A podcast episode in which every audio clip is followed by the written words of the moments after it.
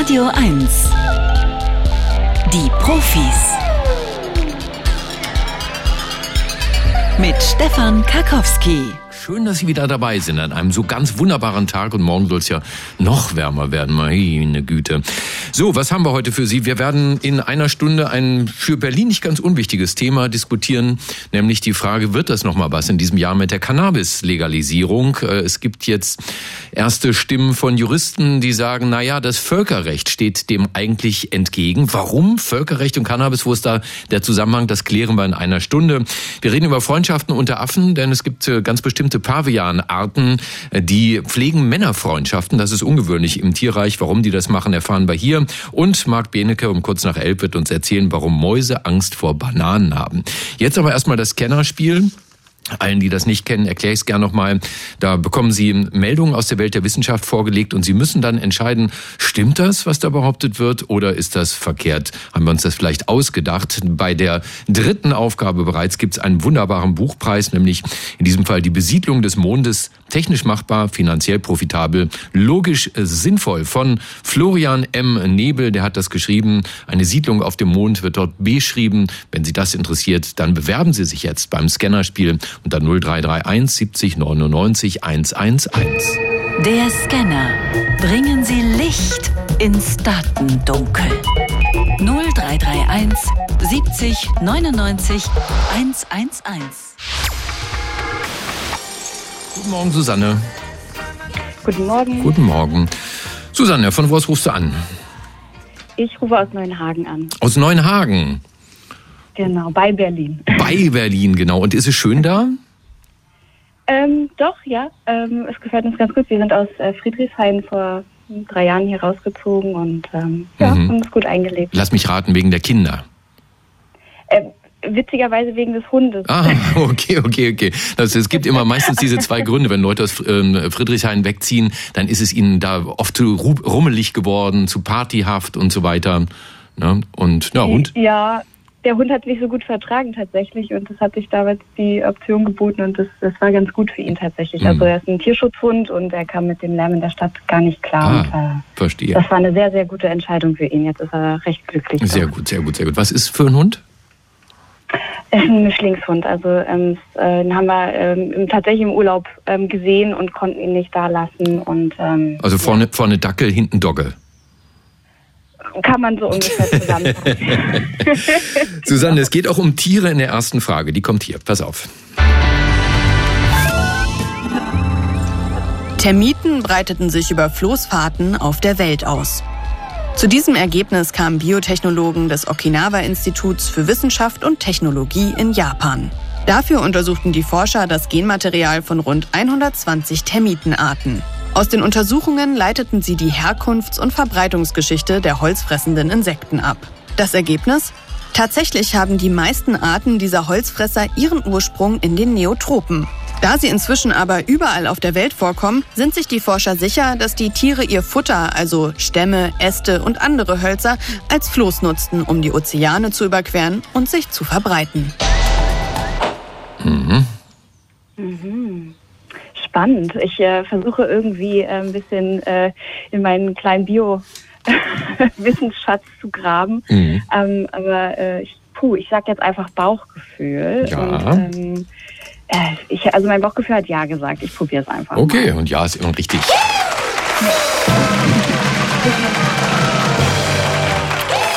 Ja, tatsächlich. Also man kann sich richtig vorstellen, wie die da aufs Floß ziehen und jubeln, kleine Fähnchen dabei haben. Jetzt geht's in die neue Welt. Ne? Und dann fangen sie an, das Floß natürlich aufzufressen und müssen nur aufpassen, dass sie rechtzeitig ankommen, bevor nichts mehr da ist vom Holz.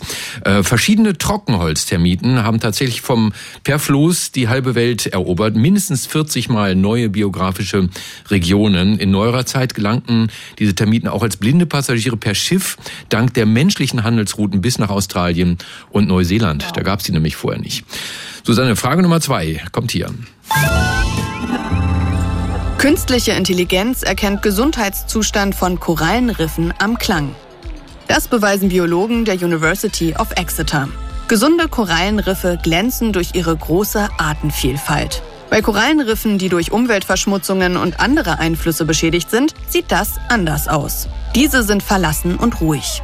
Die Wissenschaftler hielten die Besiedlungsdichte verschiedener Riffe auf Audioaufnahmen fest und fütterten damit eine künstliche Intelligenz. Mit der geschulten KI ist nun allein durch die Tonaufnahmen eine exakte Überwachung der Gesundheitsentwicklung von Korallenriffen möglich. Mhm. Hm. Also Ton, äh, also KI mit äh, Ton ist natürlich, also puh, das ist schon äh, bewundernswert. Ja. Ähm, ist auch äh, gut vorstellbar. Ähm, ich habe leider im Bereich KI mit Ton gar keine Erfahrung, mit Bild und äh, Quittung und alles, so Text, da, das schon. Aber bei Ton bin ich mir gerade sehr, sehr unsicher, Mhm. wie weit wir da schon sind. Aber es gibt ja auch Sprachroboter und äh, ähnliches. Ja. In, Neuen, Ah. in Neuenhagen gibt's keine Korallenriffe, ne? Nein, die gibt es natürlich hier nicht. Ähm, Obwohl äh, es- obwohl es- wir haben einen kleinen. Ja, Ja, es, es gibt ja jede Menge Wasser auf jeden Fall da, immerhin. Genau. Ja. Hm. ähm, nee, ich hätte gerade gesagt, leider nicht mehr, weil wir hatten ähm, in der Nähe einen kleinen Teich, der ist komplett ausgetrocknet. Oh. Ähm, wir, wir, wir haben ja gar kein Grundwasser hier fast mehr. Also wir Mhm. sind ja eher. Ähm, es wäre schön, wenn da eine KI das schon Erkannt hätte, ja, ja. Ah. Künstliche Ah, ich Intelligenz erkennt den Gesundheitszustand von Korallenriffen am Klang. Es, es, es, es ist logisch. Ich kann es mir vorstellen im Sinne von, dass es ruhiger dort ist. Ähm, ich, ich, trotzdem sage ich nein. Ich weiß aber nicht genau. Mein Bauch sagt nein. Dein Bauch sagt nein und dein Bauch hat nicht recht. Schade. Okay. Ja, aber ich, ich kann das gut verstehen. Es, es klang zu, zu logisch einfach. Ne? Und klang dann, zu logisch, dann versucht ja. man von hinten durch die Brust ins Auge zu denken, wie auch bei diesen ganzen Quizshows im Fernsehen, bei Wer weiß denn sowas und so weiter. Da passiert das dann auch immer. Nee, tatsächlich, die Nutzung von Tonaufnahmegeräten und künstlicher Intelligenz äh, hat tatsächlich das Potenzial, äh, das zu erkennen, ohne dass Taucher immer wieder in diesen Lebensraum eindringen müssen. Und auch abgelegene Orte können dauerhaft so überwacht werden. Diese Technik kann vor allen Dingen auch den Erholungsprozess von Riffen dokumentieren. Je lauter es da wird, ist es wie in Friedrichshain. Desto mehr, mehr Lebewesen gibt's da, ne? Ja? Ja, toll, spannend. Ich Finde ich verstehen, auch. dass es richtig ist. ja. Susanne, vielen Dank fürs Mitspielen. Ich, ich danke, ich Grü- habe mich sehr gefreut. Ja, grü Grüße ins Märkische Oderland, ne? Dankeschön, alles Gute. Ja, tschüss, tschüss. So, dann haben wir hier Georg. Morgen, Georg. Ja, schönen guten Morgen. Oh, das, du hast ja auch eine schöne Radiostimme, Georg. Wo hast du die denn her? Von gestern Abend? Wart ihr aus? Nein. Die, die, die hast du Die immer, ja. Hm? Sag nur mal. die ist eigentlich immer so. Die ist eigentlich immer so, das ist gut. Von woraus rufst du uns an, Georg? Ja, aus Berlin, aus dem Bezirk Pankow. Aus Pankow, wunderbar. Georg, du hast das große Glück, dass die dritte Frage vor dir liegt. Nach der gibt's bereits das Buch, aber die ist auch nicht ganz einfach. Hier kommt sie. Väterliche Fürsorge lässt Testosteronspiegel bei Söhnen ansteigen. Das entdeckten Psychobiologen der University of Notre Dame in den USA. Dazu werteten die Forscher eine Langzeitstudie aus. An der Studie nahmen 30 Jahre lang Familien mit männlichem Nachwuchs teil. Dabei wurden die Angaben zur fürsorglichen Präsenz des Vaters im Leben ihrer Söhne mit dem bei den Kindern gemessenen Testosteronspiegel verglichen. Es zeigte sich, dass der Testosteronspiegel der Jungen umso höher ist, je intensiver sich die Väter an der Erziehung beteiligten. Eine gefestigte Beziehung zum Vater scheint daher die hormonelle Produktion anzukurbeln. Mhm, genau. Ich mache mal ein bisschen spannende Musik hier, ne, so zum, zum Mitraten. Ja, also ich würde einfach mal auf Ja. Das So, stimmt. Okay, du sagst, das stimmt. Und lassen wir es hier noch klingeln und das stimmt ist falsch. Ja, tatsächlich ist genau umgekehrt. Die Söhne, die äh, in der Jugendzeit mit den Vätern zusammenlebten und wenn diese Väter sich an der Kinderbetreuung beteiligten, hatten diese Söhne im Erwachsenenalter einen auffällig niedrigen Testosteronhaushalt. Warum ist das so? Die Forscher gehen davon aus, dass Erfahrungen mit Fürsorge und sozialen Beziehungen die Testosteronregulierung durch Schwankungen der sogenannten, jetzt kommt ein Fremdwort, Hypothalamus-Hypophysenachse im zentralen Nervensystem verändert, vor allem während der Pubertät. Aber wie Marc Benecke immer sagt, da muss noch mehr dran geforscht werden. Georg, trotzdem danke fürs Mitspielen. Ja, ich danke euch auch und dann schöne Pfingsten. Genau, Gruß nach Pankow, ne? Ja, danke. Mach's gut, Tschüss. tschüss, tschüss. Und wir haben einen Abräumer und das ist Stefan. Hallo Stefan. Ja, guten Morgen. Abräumer ist immer das Beste. Nix getan, aber ein tolles Buch gewonnen. Stefan, so ist das leider hier beim Spiel. Ähm, denn wenn die dritte Frage nicht gewonnen wird, dann kriegt einfach der Nächste in der Leitung das Ding. Das heißt, die Besiedlung des Mondes, technisch machbar, finanziell profitabel von Florian M. Nebel, der genau aufzeigt, ob es tatsächlich möglich ist, eine Siedlung auf dem Mond zu errichten. Das Buch gehört jetzt dir, Stefan. Es sei denn, du setzt es aufs Spiel und zwar so. Der letzte Scan. Echte Profis gewinnen ein Jahresabo von Zeit, Wissen oder verlieren alles. Ne, Spiel beenden, Buch einsacken, Stefan, oder noch eine Frage, Buch aufs Spiel setzen und vielleicht am Ende beides haben, Abo und Buch. Ich würde das Buch aufs Spiel setzen. Okay, dann kommt, hier die, kommt hier die vierte Frage. Selbstvertrauen im Alter gefährdet die Gesundheit. Zu diesem Ergebnis kamen Geografen der Universität Wien sowie der Berliner Hertie School. Dafür werteten sie Angaben zur Selbstwahrnehmung der eigenen Gesundheit über 50-Jähriger aus. Die Ergebnisse verglichen sie mit den tatsächlichen Gesundheitsbeschwerden der Probanden sowie der Häufigkeit von Arztbesuchen. Das Resultat? Personen mit viel Selbstvertrauen überschätzen ihre eigene Gesundheit. Sie gehen seltener zum Arzt und damit steigt gerade für diese Personen das Risiko, dass Erkrankungen nicht rechtzeitig erkannt werden. Mhm. Hm, Glaube ich eigentlich eher nicht. Willst du kurz begründen? Hm, nee, ich denke mal, ich sag mal, jemand, der viel über sich nachdenkt, denkt auch darüber nach, rechtzeitig zum Arzt zu gehen. Ja, das finde ich eine gute Begründung, ist aber falsch. Nein! Doch. Stefan, nein, ältere Menschen, die die eigene Gesundheit überschätzen oder körperliche Beschwerden unterdrücken, so nach dem Motto, ach, das Wehwehchen, das macht doch nichts. Ja, die vermeiden vor allem Vorsorgeuntersuchungen. Die tendieren laut äh, diesen Forschern dazu, wagemutiger zu sein. Auch das erhöht das Risiko. Statistisch betrachtet haben die mehr Unfälle, weniger Schlaf und ernähren sich ungesünder. Stefan, trotzdem danke fürs Mitspielen. Ne? Alles klar, Ja? schönes Wochenende. Schönes Wochenende, frohe Ciao, ciao. Pfingsten, mach gut, ciao, ciao. Es gibt ein paar Wissenschaftler, die beneide ich wirklich nicht um ihr Fachgebiet. Ja, Quantenphysiker etwa, wenn Sie die auf einer Party treffen und fragen, na, was machen Sie denn so beruflich? Uh, das kann schon ein ziemlicher Stimmungskiller werden, weil wer versteht das schon? Andere haben es da leichter, wenn einer sagt, ich bin Diplom-Meteorologe von Beruf. Ja, da hat jeder eine Geschichte zu erzählen übers Wetter und natürlich Fragen über Fragen an den Fachmann. Sven Plöger ist der bekannteste Fernsehmeteorologe der ARD und er ist auch ein ganz wunderbarer und erfolgreicher Sachbuchautor. Sein neues Buch trägt den Titel Die Alpen und wie sie unser Wetter beeinflussen. Wie viel Wissenschaft da drin steckt, das verrät er uns nun selbst. Lieber Sven, guten Morgen und willkommen bei den Profis. Ja, Stefan, ich grüße dich herzlich. Guten Morgen. Hallo. Äh, lass mich raten, wir erreichen dich gerade in den Alpen, oder? Äh, ihr erreicht mich gerade in den Alpen, beziehungsweise ich habe eine kleine Planänderung vorgenommen, kleiner Trick. Ich werde gleich unterwegs sein in die Alpen, in die Schweiz. Ich habe ja auch lange in der Schweiz geschafft, darum ist das jetzt mein Kurs. Berge. Sven, lass uns gleich zur Kernfrage kommen. Was wäre, wenn es die Alpen nicht gäbe? Wie anders sehe dann unser Wetter aus, gerade hier in Berlin und Brandenburg? Das ist genau eine mega spannende Frage. Das war auch die Grundfrage des Buches, warum man eben auch zeigen kann, die Alpen haben für diejenigen Menschen, die gar nicht direkt in den Bergen sind, auch eine Riesenbedeutung. Stell dir vor, du nimmst die Alpen weg. Dann könnte auf der einen Seite Kaltluft aus Nordwesten beliebig weit nach Italien reinrutschen. Dann würden Städte wie Rom oder Neapel durchaus mal richtige Blizzards erleben, so wie man das manchmal von New York kennt oder anderen amerikanischen Städten. Und gleichzeitig könnte natürlich auch die schwülheiße Mittelmeerluft völlig ungestört einfach bis zu uns nach Berlin und Brandenburg kommen. Ja, es ist auch manchmal so bei uns spülheiß, aber da wäre noch viel mehr von da. Und wenn diese beiden Luftmassen sich dann begegnen, dann gibt es natürlich richtig schwere Unwetter. Auch Unwetter haben wir natürlich schon mal gehabt bei uns, gar keine Frage. Aber das würde bewirken, dass wir eine richtige Tornado-Ellie in der Mitte Europas hätten. Auch Tornados gibt es ab und zu, muss ich sagen. Aber das wäre noch eine gesamthaft ganz andere Stufe. Also das Wetter bei uns in Mitteleuropa und in Berlin und Brandenburg wäre viel, viel aufregender und auch tragischer und schädigender ohne Alpen. Die schützen uns wirklich. Ich habe in deinem Buch gelernt, Meteorologie, das ist in erster Linie Mathematik. Das hat dich auch überrascht, als du angefangen hast zu studieren. Ne? Und Sehr, ja. wenn nun die Meteorologie uns sagt, wie sehr die Alpen unser Wetter beeinflussen, hat auch das mit Mathe zu tun?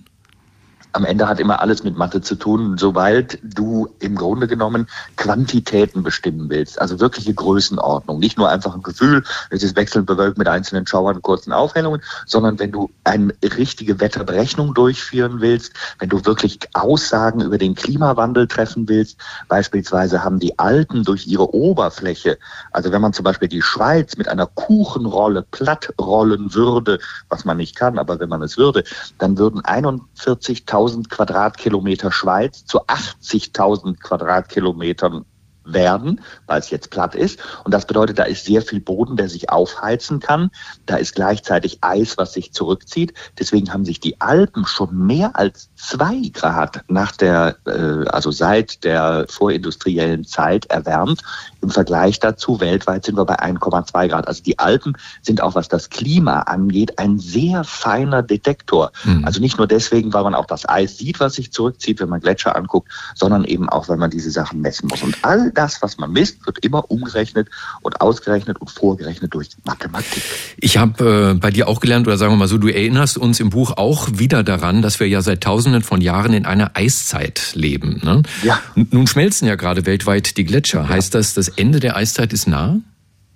Also diese Eiszeit, man muss es immer sehen. Also 96 Prozent der Erdgeschichte war auf dieser Welt gar kein Eis vorhanden. Aber seit zwei Millionen Jahren ist das so.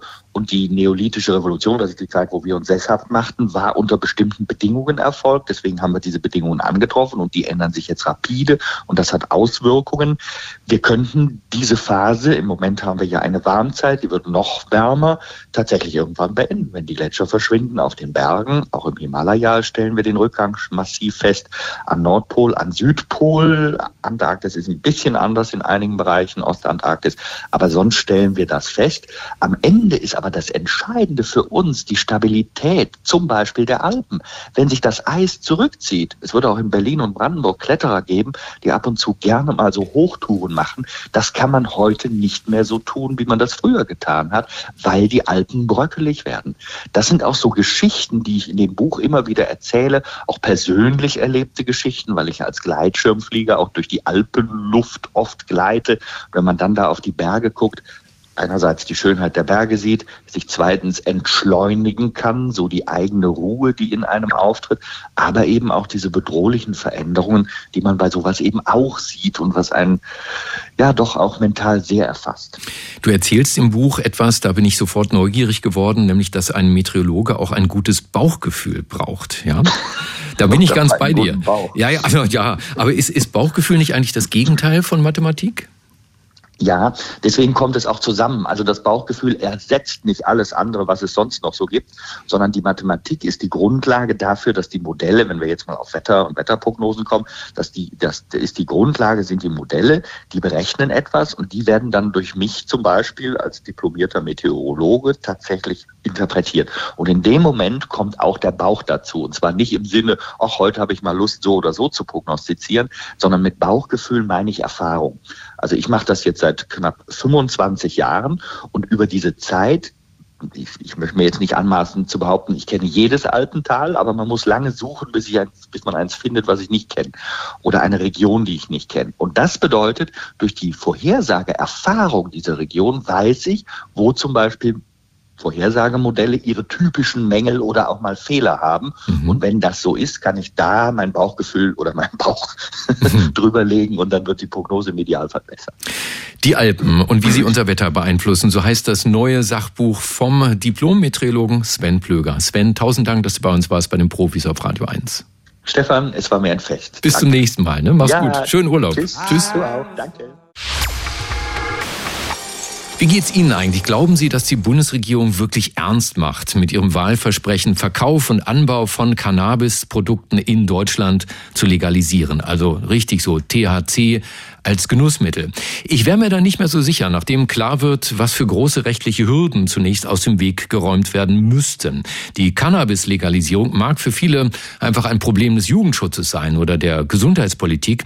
Für den Rechtswissenschaftler Kai Ambos ist sie aber vor allem eine Frage des Strafrechts und Überraschung auch des Völkerrechts. Der geschäftsführende Direktor des Instituts für Kriminalwissenschaften ist Professor für beides, für Straf- und Strafprozessrecht, Rechtsvergleichung, internationales Strafrecht und Völkerrecht an der Uni Göttingen. Herr Ambos, guten Morgen. Guten Morgen, Herr Krakowski.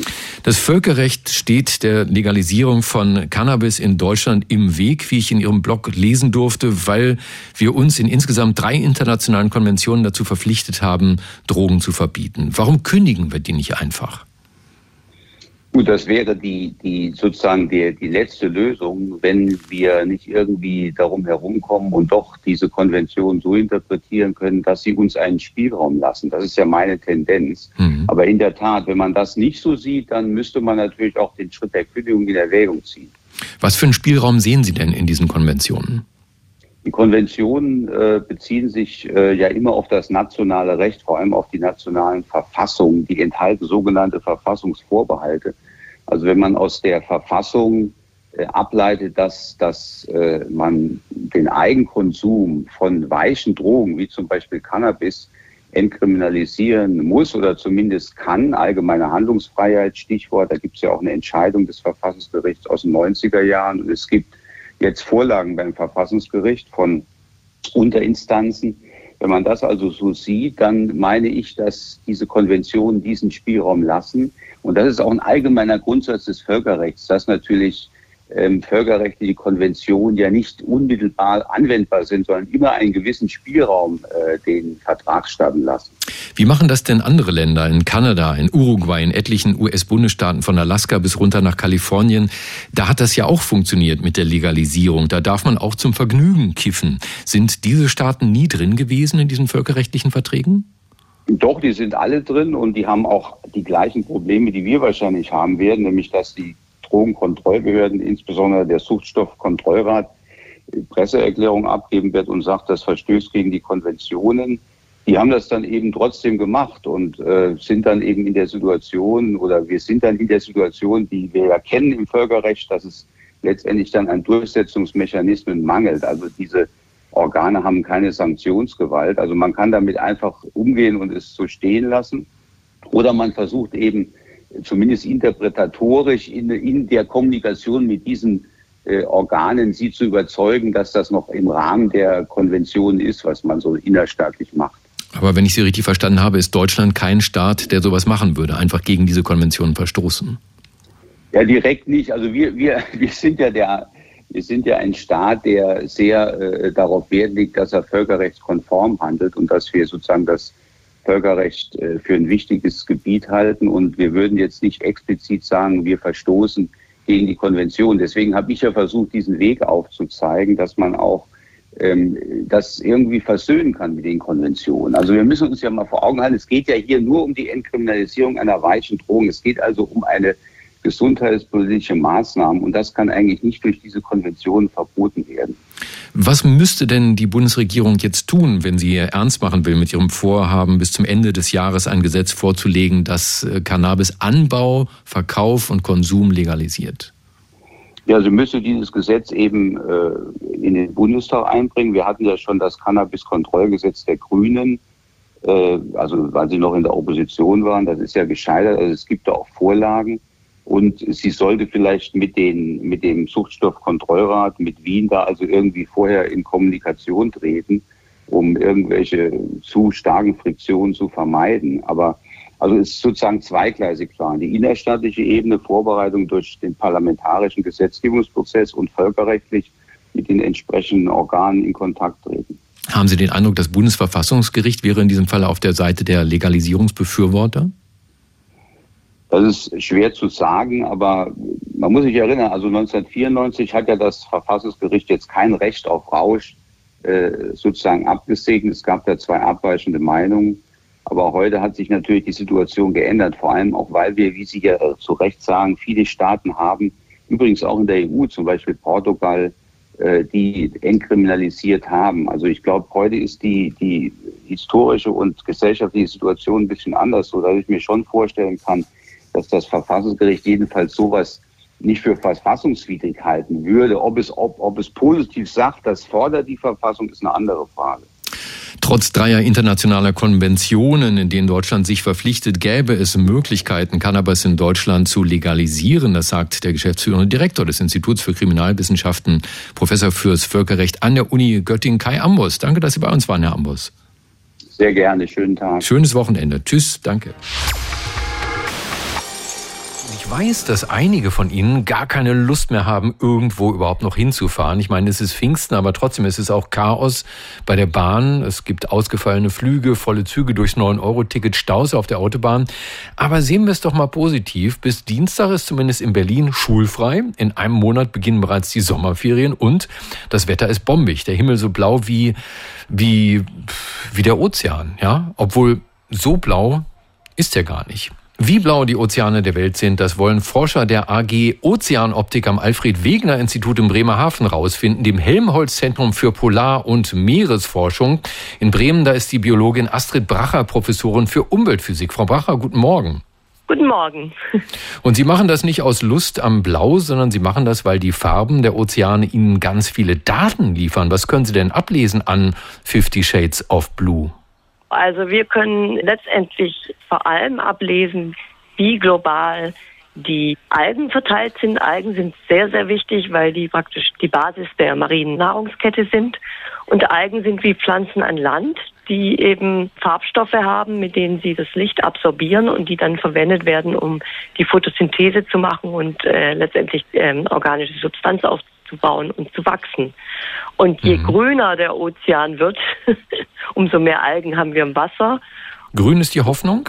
Ja, also, aber es kann natürlich auch so sein, dass die Algen viel zu stark wachsen und auch gar nicht von den Fischlarven oder dem Zooplankton äh, gefressen werden und dann massiv ab, absinken und der Abbau verbraucht auch sehr viel Sauerstoff und es kann dann diese sauerstoffarmen Zonen geben und ähm, das haben wir auch manchmal, dass es dann sogar richtig stinkt im Wasser. Dann soll man natürlich nicht reingehen. Das haben wir öfters in Seen als vielleicht im Meer, aber es kommt in der Ostsee schon öfter vor. Und man mhm. hat auch ganz unterschiedliche Algen, die sich auch farblich etwas unterscheiden. Und mit neuen Satellitensensoren können wir sogar diese äh, kleinen Farbunterschiede detektieren und ähm, die wesentlichen Gruppen extrahieren. Und das ist auch wichtig, um eben herauszufinden, sind es gute oder sind es böse Algen? Nein, in Anführungszeichen. Oder können wir besonders viel Fischwachstum äh, mhm. äh, voraussagen? Ich habe gerade so, so einen Song im Kopf. Ich sehe in dein Meer, ich sehe gute Algen, schlechte Algen. Ähm, helfen wird Ihnen dabei der deutsche Umweltsatellit NMAP, im April ins All gestartet auf großer Hyperspektralmission. Was ist das Besondere an diesem Auge im All? Genau, also man hat vor allem in der Anfangszeit ähm, weltweit ähm, letztendlich Bilder vom Meer gemacht und das auf relativ großer Skala, mehrere Kilometer.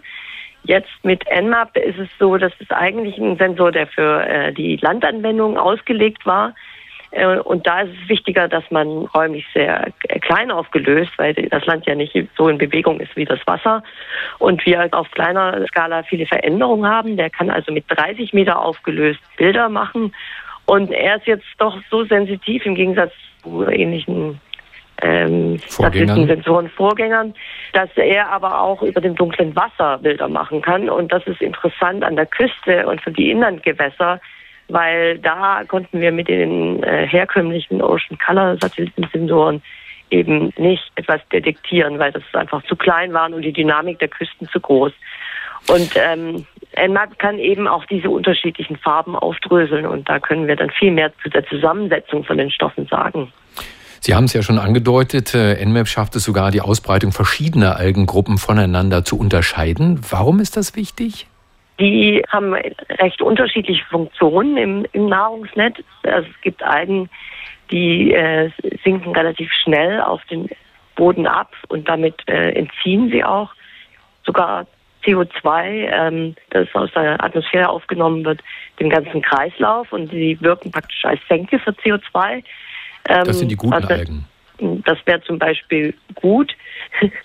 Wenn aber allerdings äh, die in so einer Masse sich praktisch gewachsen sind und dann ähm, von den ähm, Bakterien abgebaut werden, dass eben gar nicht mehr genug Sauerstoff zur Verfügung steht, dann sind es natürlich eher schlechte Algen. Dann haben wir Algen, die ähm, sogar Toxine abgeben, also Giftstoffe. Äh, das hört man ja auch immer mal wieder, wenn es so ganz massives Algenwachstum gibt. Und das heißt, wenn man mit den herkömmlichen Satelliten gesehen hat, da kommen viele Algen, wusste man nicht, sind das jetzt vielleicht toxische oder sind es mhm. sogar welche, die einen positiven Effekt insgesamt auf das Klima haben. Und mit diesen genaueren Informationen können wir viel besser Daten liefern, die auch für das Management genutzt werden können, also für das Küstenmanagement und für die Fischerei. Das wäre meine Frage. Das Ganze ist angelegt als Langzeitbeobachtung. Können Sie da nur beobachten oder sehen Sie sich auch als Feuerwehr, die halt äh, sozusagen das Küstenmanagement alarmiert und sagt, hier, da muss jetzt was getan werden. Da gibt es Regionen, wo uns die Farben gar nicht gefallen und dann rücken die aus und machen irgendwas. Ja, also ich konkret bin noch an der Stelle, dass man überhaupt die Informationen extrahieren kann aus den Daten. Wir arbeiten aber auch für den sogenannten Copernicus Marine Service Datencenter, die eben wirklich unsere Algorithmen dann auf die Satellitendaten loslassen und praktisch im, man nennt das Near Real Time, also innerhalb von wenigen Stunden die, die prozessierten Daten liefern, mit denen dann diese Behörden informiert werden können. Weil letztendlich verifizieren muss man das vor Ort, aber sie, durch die Satellitendaten haben sie eine viel genauere Kenntnis, wie weit die Ausbreitung von solchen zum Beispiel toxischen Algen ist. Also ja einige von auch uns, als Feuerwehr. Äh, doch werden ja einige von uns doch den, den Flieger nehmen, um in ihren verdienten Sommerurlaub zu fliegen. Wenn die rausgucken, können die mit bloßem Auge sehen, ob das Meer gesund ist, krank oder verschmutzt, grün, blau oder braun? Woran sollten die sich orientieren? Naja, man kann ja schon am eigenen äh, Kanal äh, sehen, wenn der recht braun und stinkt, dass das nicht so passt. So ähnlich ist es mit dem Meer auch. Also klar, wenn es super blau ist, ist es auf jeden Fall schön sauber, vielleicht nicht so produktiv, als man zum Teil gerne hätte man kann relativ viel schon mit dem bloßen Auge sehen. Aber die unterschiedlichen Algengruppen braucht man auch zusätzliche Daten, um da noch genauer ranzukommen und sagen zu können, ob die gut und böse sind. und an denen arbeitet die AG Ozeanoptik am Alfred-Wegener-Institut in Bremerhaven. Die Professorin für Umweltphysik arbeitet dort, Astrid Bracher. Frau Bracher, Ihnen herzlichen Dank. Jetzt wissen wir wirklich Bescheid über gute Algen, schlechte Algen. Ich habe irgendwie den Eindruck, wir konnten eine Serie draus machen. Okay, wunderbar. Ja, danke schön. Danke Ihnen. danke für das Gespräch. Wenn Sie Mäuse nicht mögen, zum Beispiel sich erschrecken, wenn eine vorbeiläuft. Gut, in Berlin hat man das vielleicht in den Wohnungen nicht so häufig, aber auf dem Land in Brandenburg kann das ja schon mal passieren. Mäuse im Garten. Dann gibt es vielleicht eine neue Geheimwaffe, mit der Sie diese Mäuse abhalten können. Denn eine niegelnagelneue Studie aus Kanada hat herausgefunden, Mäuse haben Angst vor Bananen. Und weil ich das überhaupt nicht glauben konnte, warum sollten Mäuse Angst vor Bananen haben und wo kommen Mäuse überhaupt mit Bananen in Kontakt, haben wir diese Studie natürlich unserem größten Skeptiker unter den Forschern vorgelegt. Er ist Mitglied des Komitees des IG Nobelpreises für kuriose wissenschaftliche Forschungen, Vorsitzender der Deutschen Dracula-Gesellschaft und der bekannteste Kriminalbiologe der Welt.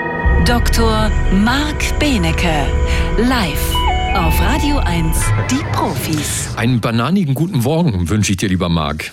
Stefan, wir, die Katastrophe ist passiert. Guten Morgen, liebe Hörerinnen und Hörer. Ich habe die Sendung vorbereitet für den Radio 1 Radio Day und die handelt von Meteoriten und äh, Aminosäuren und DNA-Bestandteilen. Ah, ich habe, ich muss anderes das Thema. Erste, das erste Mal seit über 20 Jahren passiert es jetzt. Es musste eines Tages mal passieren. Ähm, Finde ich gut. Ich weiß nicht, warum Mäuse ich, Angst vor Bananen ich, ich, ich, muss den, den Hörern da draußen natürlich auch mal erklären, Marc und ich, wir quatschen ja immer unglaublich lange noch miteinander, bevor es hier losgeht, ne, während die, die Musik läuft. Und wir reden über alles Mögliche, zum Beispiel darüber, äh, dass Marc gerade auf dem weltgrößten Gothic-Fest in Leipzig ist, richtig? Das ist richtig. Darüber könnte ich sehr gerne etwas berichten. Es handelt sich, und um vielleicht wenigstens ein oder zwei Minuten hier rauszuschinden. Ähm, es ist in der Tat so, ich, äh, es findet in, in Deutschland das größte Festival der schwarzen und Gothic-Subkulturen statt. Und auf diesem Festival mache ich das, was man heute als Podcast oder als die sehr gute Die Profis-Sendung der Beneke, der Karkowski kennt. Nämlich dort zeige ich äh, jeden ähm, Tag einen Film, den Jörg Buttgereit aus Berlin mit mir gedreht hat, darüber, wie sich Maden auf Schweineleichen, die wir im Kurs äh, sich zersetzen haben lassen, verhalten. Aber auch bei diesen Tieren wurde nicht getestet, ob sie Bananen mögen oder nicht. Deswegen haben wir jetzt leider den Kometeneinschlag. Da, das, genau, das nehmen wir dann in die nächste Profisendung rein. Okay, also ich wiederum weiß nichts von der Studie, mit der du dich beschäftigt hast, aber du kannst sie mir ja vorstellen, Marc. Worum geht's denn da? die beim Radio 1, beim Radio Day kommen wird. Ja, okay, ich, ich, teasere, ich teasere sie mal an. Ähm, es werden demnächst von äh, zwei, äh, zwei Meteoriten von äh, Ryugu und Bennu werden Proben mit echtem Meteoritenmaterial auf die Erde kommen. Das dauert ziemlich lange, das zu sammeln. Die eine Sonde ist 2014 gestartet und dann erst 2020 wieder zurückgekommen.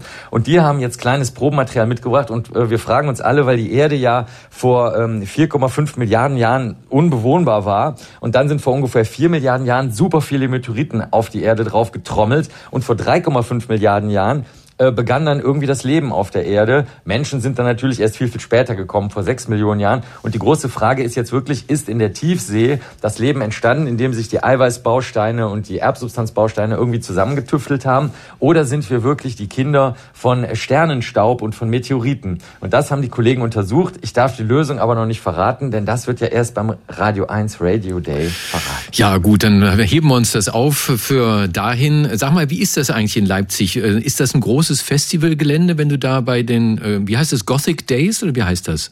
Äh, das Wave Gothic Treffen, das ist ein riesiges Gelände und die ganze Stadt wird schwarz. Das ist deswegen besonders lustig, weil gleichzeitig die Stadt Leipzig beschlossen hat, ein Stadtfest zu machen, wo dann die sogenannten bunten Menschen oder Normalos oder wie es früher hieß, Stinos, also die stink, angeblich stinknormalen, die sind natürlich alle besonders, aber der, manche glauben, dass die äh, dann eben normal werden, da sind und so mischt sich, ähm, das gibt's nirgendwo auf der Erde, mischt sich also mit, weiß ich nicht, Tausenden, Zehntausenden von äh, schwarz gekleideten, schwarzromantischen Menschen ähm, mischen die sich mit den ganz normalen Menschen und das ist eine weltweite Besonderheit. Ich habe schon die ersten interviewt und ähm, die kommen äh, wirklich von überall her. Wir haben zum Beispiel einen äh, Physikprofessor getroffen, der war früher ein Kursteilnehmer von mir und ist heute ähm, echter Professor, also nicht Gastprofessor oder so, sondern dauerhafter Professor an der Universität Hawaii mit wow. dem Schwerpunkt Astrophysik und ist äh, Österreicher, äh, Menschen aus Spanien und äh, aus, aus Litauen und von überall aus der Welt geistern hier durch die Stadt. Und ich äh, mache einen Vorschlag, du kannst ja einfach mal durch die Stadt gehen und kannst diese ganzen schwarz gewandeten Gothic-Teilnehmer fragen, ob sie wissen, warum äh, Mäuse Angst vor Bananen haben.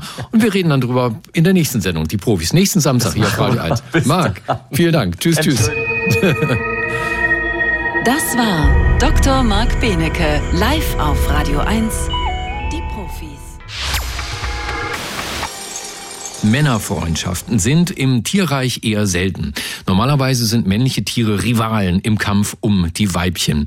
Bei einer bestimmten Pavianart ist das anders. Die männlichen Guinea-Paviane im Senegal sind offenbar ganz gern mit anderen Männchen zusammen, mit Freunden, mit Kumpels. Äh, und jetzt wollte eine Forscherin herausfinden, ob die Größe ihrer Clique diese Männchen attraktiver macht für die Weibchen. Julia Fischer nämlich, Professorin für Primatenkognition an der Uni Göttingen und Leiterin der Abteilung Kognitive Ethologie am Deutschen Primatenzentrum, dem Leibniz-Institut für Primatenforschung. Frau Fischer, guten Morgen. Ja, guten Morgen, hallo. Auf so eine Idee können natürlich auch nur Menschenweibchen kommen. Warum sollten Pavianweibchen Kerle bevorzugen, die viele Kumpels haben? Ja, wir haben uns überlegt, dass die Weibchen vielleicht äh, Männchen bevorzugen mit vielen Freunden, weil die sie besser beschützen könnten. Ne? Also wenn zum Beispiel Raubfeinde kommen, Leoparden oder vielleicht auch übergriffige Männchen aus anderen Gruppen, dass es dann besser ist. Man kann sich dann gleich auf eine ganze Clique verlassen. Mhm. Ähm, wie erklären Sie sich das denn generell, dass speziell diese Pavianart keine klare männliche Ranghierarchie kennt und Männerfreundschaften pflegt? Sind das Hippie-Affen? ja, wir nennen die manchmal Hippie-Affen tatsächlich. Äh, wir denken, es hat was damit zu tun, dass sich bei denen sehr vieles äh, im Vergleich zu den anderen Pavianen, die ich vorher untersucht habe, anderen Pavianarten, wie zum Beispiel den Bärenpavianen, verändert hat. Bei denen ist es nämlich so, die Männchen bleiben in der Geburtsgruppe und die Weibchen wandern aus. Und die Männchen sind dadurch auch tendenziell eher miteinander verwandt. Also man findet dann auch mal Brüder oder Cousins oder sowas. Und das führt natürlich schon dazu, dass sie gegenüber anderen Männchen eher toleranter sind als bei Männchen, die in eine Gruppe kommen, wo sie keine Verwandten haben, ja, wo es dann alles um Konkurrenz geht. Und das ist bei unseren eben nicht so. Und wir denken, dass sich das dann sozusagen ausgeweitet hat. Okay, ähm, ich bin nur nicht nur gegenüber meinen männlichen Verwandten übertolerant, sondern äh, da ich ja auch nicht genau weiß, ob der andere jetzt mein Bruder ist oder vielleicht nicht, ähm, aber bin ich dem auch gegenüber tolerant. Also dass das gewissermaßen die Faktoren waren, die dazu geführt haben, dass die insgesamt eher freundlich miteinander sind. Was treiben denn diese Pavian-Männer, wenn sie so miteinander abhängen? Äh, gehen die Kokosnusskegeln oder äh, besaufen die sich an vergorenen Früchten, torkeln durch den Dschungel, schauen, wer weiter pinkeln kann? Also typische Männerfreundschaftsdinge? Nee, gar nicht. Nein, meistens sitzen die tatsächlich äh, ganz nett zusammen und lausen sich das Fell oder sitzen auch einfach Arm in Arm da. Aber dann haben sie tatsächlich, und das ist sehr speziell, äh, Grüßrituale, Begrüßungsrituale, die sehr stereotypisiert sind. Dann kommen die so, laufen die aufeinander zu, so fast zu stelzen, wenn man so will. Und dann schütteln sie die Köpfe und passen sich gegenseitig an die Genitalien oder an den Hintern. Und ähm, das ist etwas, was die miteinander machen, die eben in einer Gruppe insgesamt sind. Das das macht man jetzt nicht nur mit den besten Freunden, sondern das macht man, das ist ein Zeichen der Gruppenzugehörigkeit. Aber auch äh, ganz besonders intensiv, also wenn die wirklich beide sich gegenseitig an den Penis fassen und dann ganz aufgeregt grunzen dabei, dann das ist tatsächlich eher was für, wenn man sich, wenn man wirklich sich auch sonst unterstützt und äh, einander vertraut, haben wir gesagt. Ja, ja, das ist sozusagen der ultimative Vertrauensbeweis. Ich werde das hier bei Radio 1 mal einführen. Ähm, also kommen wir dann zu Ihrer Forschungsfrage. Ähm, spielt die Größe der Klick Blicke von männlichen Pavianen eine Rolle für die Weibchen? Das heißt, sind Männer für die Weibchen attraktiver, die viele Freunde haben? Was haben Sie da rausgefunden?